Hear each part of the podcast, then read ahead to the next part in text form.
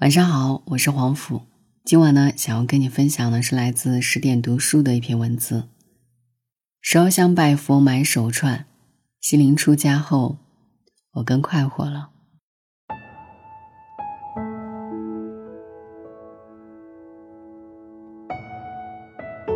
你有没有发现，现在的年轻人越来越虔诚？这是知乎一位网友的提问。原以为选了个没人的日子去喝茶。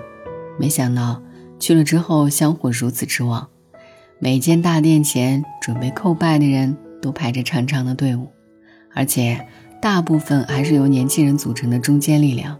不解，在刻板印象中，烧香拜佛的主体一般都是中老年女性、从商的老板，或者是为儿女祈福的父母，而现在扎堆往庙里跑的，成了成群结队的年轻人，烧香拜佛。什么时候成了他们的精神支柱？烧香，年轻人最后的仪式感。确实，绝大部分都是年轻人，有些震惊，但又觉得意料之中。毕竟，我也是其中之一。毕业后换了好几份工作的阿梦，跟团去过南普陀，也去过杭州灵隐寺，但更多时候还是选择离自己更近的静安寺。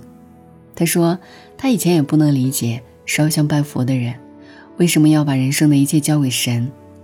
直到这几年工作越发不顺利，在换了几份工作后，情况变得越来越糟，这让他萌生了去寺庙求神的想法。既然有那么多人去，总是有点用的吧？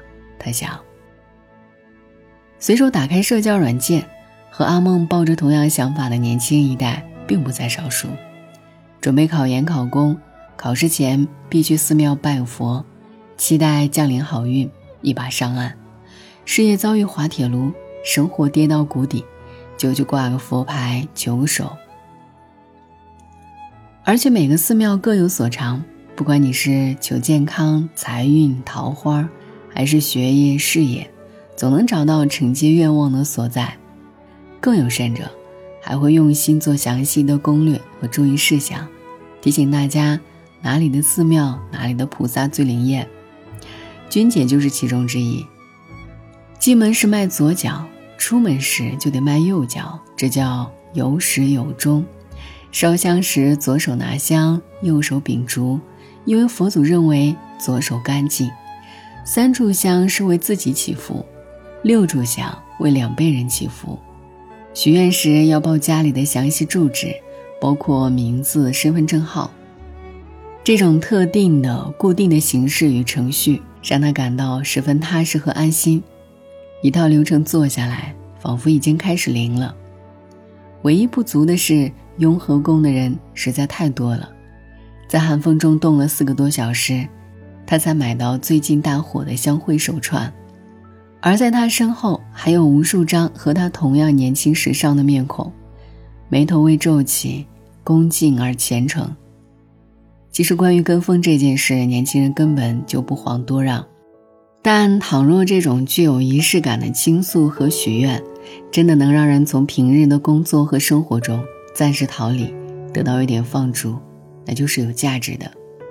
这也就不难理解，为什么越来越多的年轻人挤入寺内祈求神佛保佑。寺庙，某种意义上的精神乌托邦。事实上，千百年来，随着儒释文化在这片土地上的浸润，神明一直是大多数人的信仰。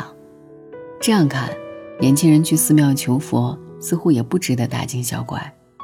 但与其说他们相信玄学、相信命，但更愿意相信，他们是在试图寻找另一种方式缓解压力。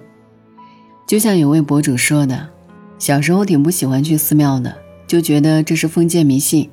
直到有一天。”我突然觉得生活过得好难，脑子一瞬间就想去寺庙逛逛。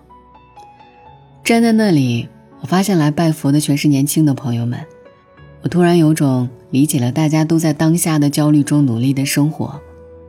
想到有这么多人与我同行，内心安定了很多。在这个越来越快、越来越不具确定性的时代，万里挑一的考研考公路，接踵而来的失业潮。毕业交叉口的迷茫，意外可能随时出现的明天。我们太需要给自己寻找一个缓冲的空间，而寺庙就是那块中间地，烧香拜佛就是他们的缓冲方式，也就是心灵乌托邦。哪怕他们深知这并不一定能带来世俗意义上的回报，但至少在那一刻，在弥漫的香火味中，在古朴的神明面前，他们得到了暂时的慰藉。成熟就是不动声色的做自己的摆渡人。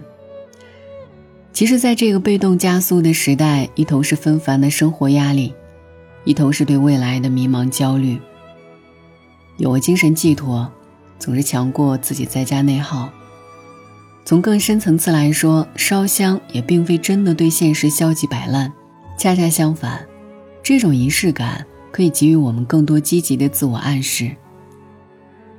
有个网友的评论很触动我，他说：“有时候本来想求菩萨点什么，又想想就凭自己的三炷香，人家老人家凭什么大费周章帮我实现愿望？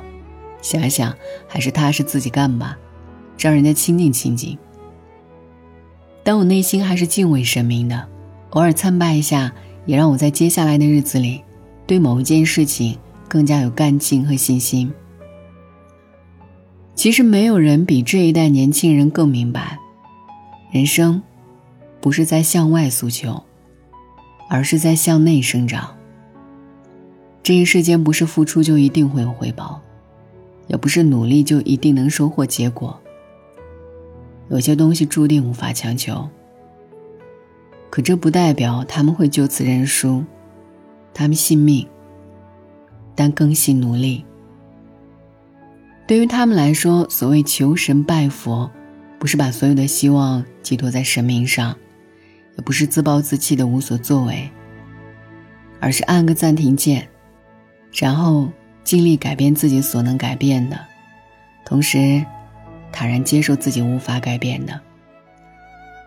该努力的努力了，该争取的争取了，该奋斗的奋斗了，最终结果还是不好的，那再求求佛试试。